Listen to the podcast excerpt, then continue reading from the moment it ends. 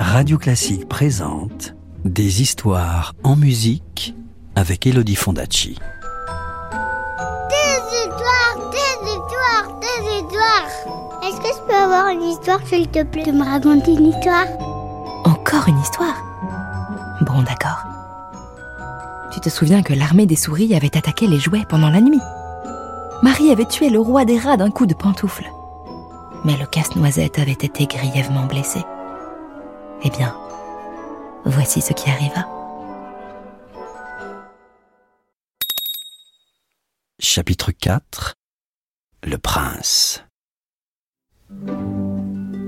Assise par terre, Marie serrait le casse-noisette contre son cœur et le berçait entre ses bras. Mais le casse-noisette ne bougeait plus. Il était très pâle et respirait avec difficulté. Pauvre casse-noisette, souffla Marie dans un sanglot. Comme tu dois avoir mal. Et de grosses larmes roulèrent sur ses joues et tombèrent sur le visage du casse-noisette. Au moment même où il fut touché par ses larmes, le casse-noisette reprit des couleurs.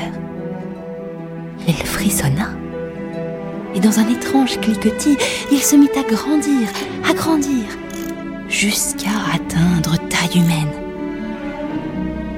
Marie lâcha le jouet et, effrayée, elle recula d'un pas. À la place du casse-noisette de bois, se tenait un beau jeune homme qui la regardait d'un air doux. Mais comment est-ce possible? balbutia Marie. Le prince s'inclina profondément devant la petite fille. Merci Marie, tu as brisé l'enchantement. Pour me délivrer, il fallait qu'une jeune fille m'aime assez pour pleurer sur mon sort. Et tu l'as fait. Pour te remercier, je vais t'emmener visiter mon royaume. Es-tu d'accord pour m'accompagner? Et il lui tendit la main.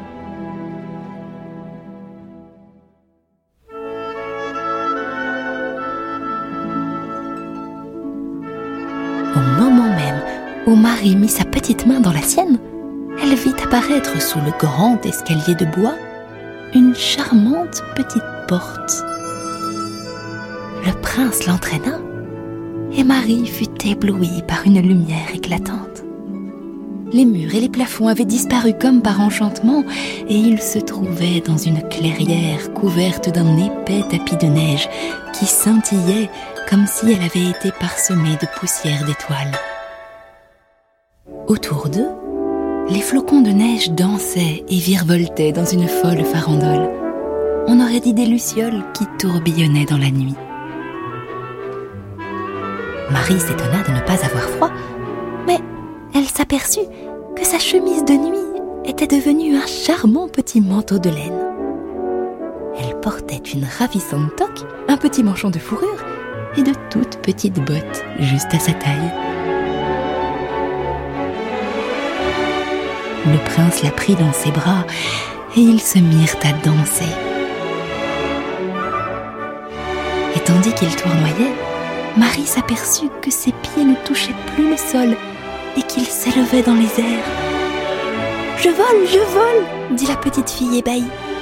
Et elle battit des bras comme si elle était un oiseau.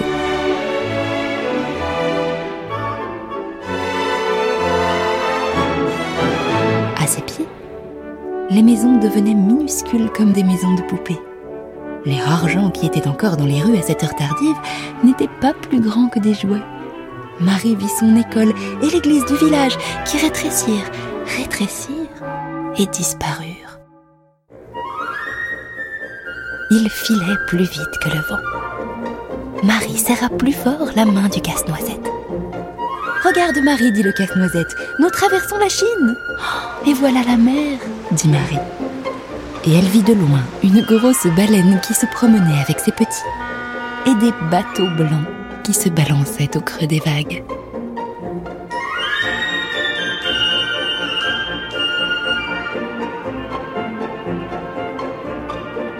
Il glissait sur un rayon de soleil quand soudain, entre deux nuages frangés d'or, Marie distingua le plus beau paysage qu'elle ait jamais vu.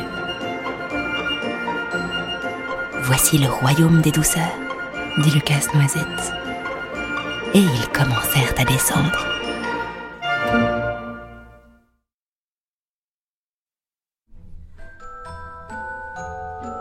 Tu veux connaître la suite de l'histoire? Je te la raconterai plus tard, c'est promis. À bientôt. C'était Casse-Noisette, une histoire écrite et racontée par Elodie Fondacci sur une musique de Piotr Tchaïkovski. Retrouvez la suite du conte en podcast sur radioclassique.fr. Radio Classique, des histoires en musique.